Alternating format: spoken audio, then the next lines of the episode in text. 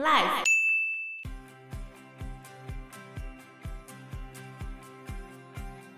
所以我们冬天，尤其在西南方的地方是比较容易缺水的，因为被风侧降水量就比较少啦。所以台湾的西南边，其实从中部之后啊，从台中以南，基本上冬天都会缺水。其实新竹有时候也会，因为其实也算被风侧啊。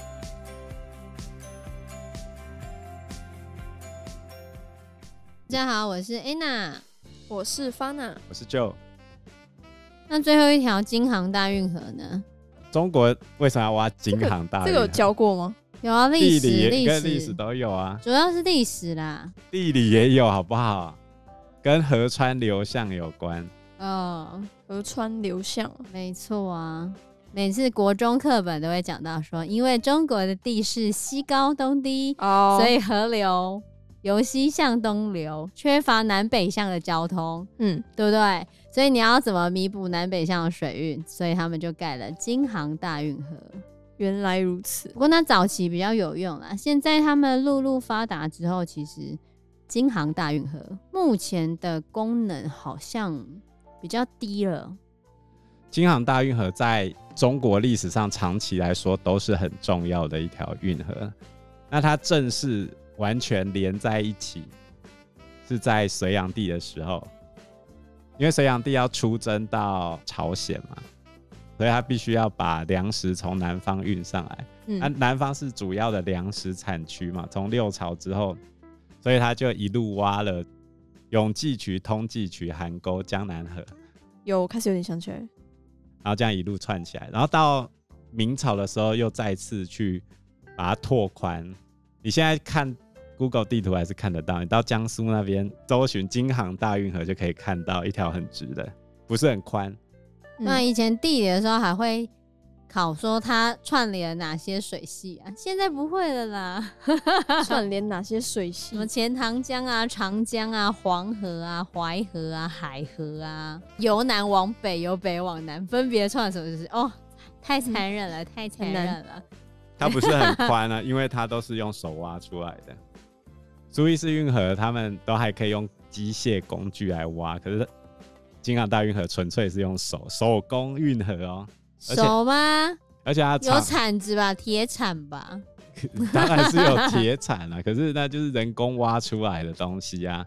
太强了，太强它的了！长度大概有一千七百九十五公里那么长。哇，中国人就是喜欢搞这种又大又啊台湾长。南北大概四百公里左右，所以它大概要四个半的台湾这么长。然后它现在也是很重要，因为南水北调嘛。像我们台湾最近缺水啊，我们可以北水南调，是可以这样的吗？可以啊。现在我们台湾是从翡翠水库调石门水库，然后石门水库再啊调，宝山吗？。对，再调来宝山这里。但是调不到那个苗栗啦，所以苗栗现在是最严重的地方，它苗的栗地跟台中，他们四月六号就要开始建水，对公五停二，所以他们才会停第一波 啊。对啊，所以现在最夯的就是各个水桶，你知道吗？所水有的塔，我妈买了一个超大的水桶放在家里，已经储好水了，为什么又还没有停？那就以防万一啊。哦，你们家有水塔好不好？没有，她就她可能害怕吧，她买了一个真的超大，我没有看过这么大的水桶，放在那浴是室多大？ 跟你一样高 吗？快要，你就算有水桶，桶，你也没办法拿来洗澡啊。对啊，你又只能拿来冲马桶而已啊，还有洗手。可它里面又装满水嘞、洗澡应该是我觉得没问题，只是它不那是热冷水的而啊，已，那冷的啊，可对现在啊天气热啊，哦，对，有道理。啊，缺水真的很麻烦那中国为什么是南水北调呢？啊，因为中国北方秦岭淮河以北的地方就温带季风气候嘛，嗯啊，冬天的风是从陆地上吹出来的，所以比较没有水汽；夏天的风是从海洋上吹过来的，水汽比较充足，所以他们会有一半的季节是比较容易缺水的情况。但是在那个南部地区相对比较温暖，所以它其实会有各种的降雨类型，它可能一样季风来的时候也会有降水，然后热的时候也会相对有降水。所以南边正常来说水会比较多一点，那为什么台湾会颠倒过来？我们的冬天的季风是东北季风，那我们嗯东北季风它越过海洋之后是会吸带水汽的嘛，所以它会在台湾的东北侧迎风的地方，迎风侧降水比较多。可是因为我们刚好有中央山脉，中央山脉挡住之后，越过中央山脉之后，其实它的水汽就没有那么多了，嗯所以我们冬天尤其在西南方的地方是比较容易缺水的，因为被风侧降水量就比较少啦。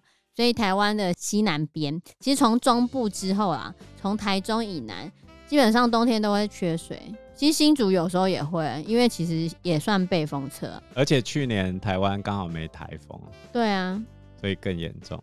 对啊，我们的降水其实很依赖梅雨季节的降水跟台风时候的降水。不过 北部就没这个问题啊，像宜兰人骑车那个前面都要有一个挡风板，挡雨板，挡雨 板不是然后挡啊副风雨板，刷，没错。然后他们 他们骑脚踏车都要撑雨伞， 所以北部就不太会有缺水的问题，就是因为季风的关系。那、夏天因为热的关系，其实夏天会有多样的降水啊。你从梅雨季五六月开始之后，梅雨季开始，然后再来夏天可能还会有对流雨啊，然后再来夏天、秋天的时候，可能还会有台风带来的降水。所以其实夏天全台湾正常来说降水量都会充足，可冬天的时候就南北差异很大。不过这一次的事件啊，其实也说明走这些运运河都有它的风险，对。比如说以京杭大运河来说的话，其实它的缺点是什么呢？就是因为走河运比较安全嘛，嗯所以中国就不太在意海运的部分。当然后面也有倭寇的影响，可是这影响到中国往海外探险的技术。哪有明朝的时候不是有郑和下西洋？后来明朝政府是把做大船的技术收归国有，不让民间持有这个技术，当然也包含了它后面那些倭寇的问题啊。而且中国就没有在进行海外探险的部分啊。不过民间基本上很少在造大船，哦，所以他们往南洋发展基本上都是比较小型的帆船这样。但是因为中国他们自己国内自给自足就好啦，他干嘛跟外国买？而且它河运都 OK，那它对啊，只要把自己北方送到南方，南方送到北方好，它就不太有必要去发展远洋的航海技术。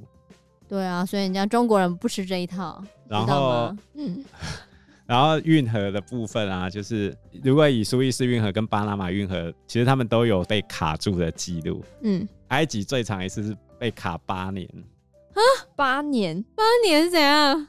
那这样怎么办？那是因为他们不开吧？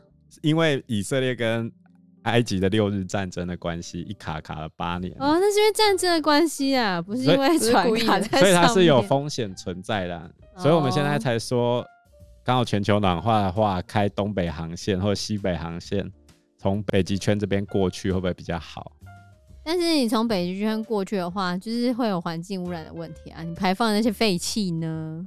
所以 这些问题都会没有办法解决啊。那尤其是全球分工化，我们对于运输的依赖更严重，等于是血管嘛。现在血管不通，你怎么办？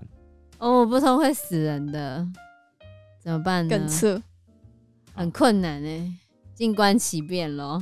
我们这些小小的人民也不能够说说什么。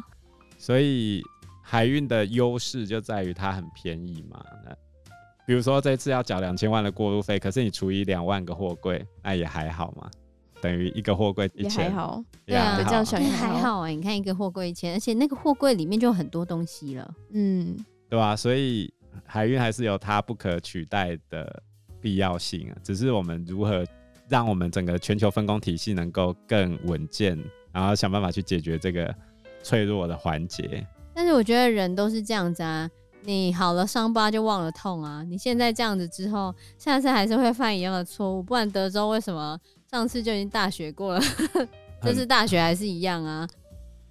所以各国有去要求调查，问题调查完之后又怎样？调查完之后不会改进，就是不会改进啊。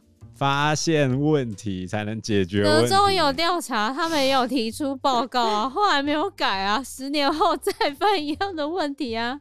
美国都一样，美国这大国家泱泱大国，都如此了，更何况是其他地方呢？你觉得大家会哎改吗？也许啊下一次塞住我们埃及用骆驼去进来。我觉得我们人类从历史上学会的教训，就是人永远学不会教训。哦，这句话讲得很好，没错，所以我们就来看看，拭目以待。好，那我们这一期节目就到这边喽，谢谢大家，拜拜，拜拜哎拜。拜。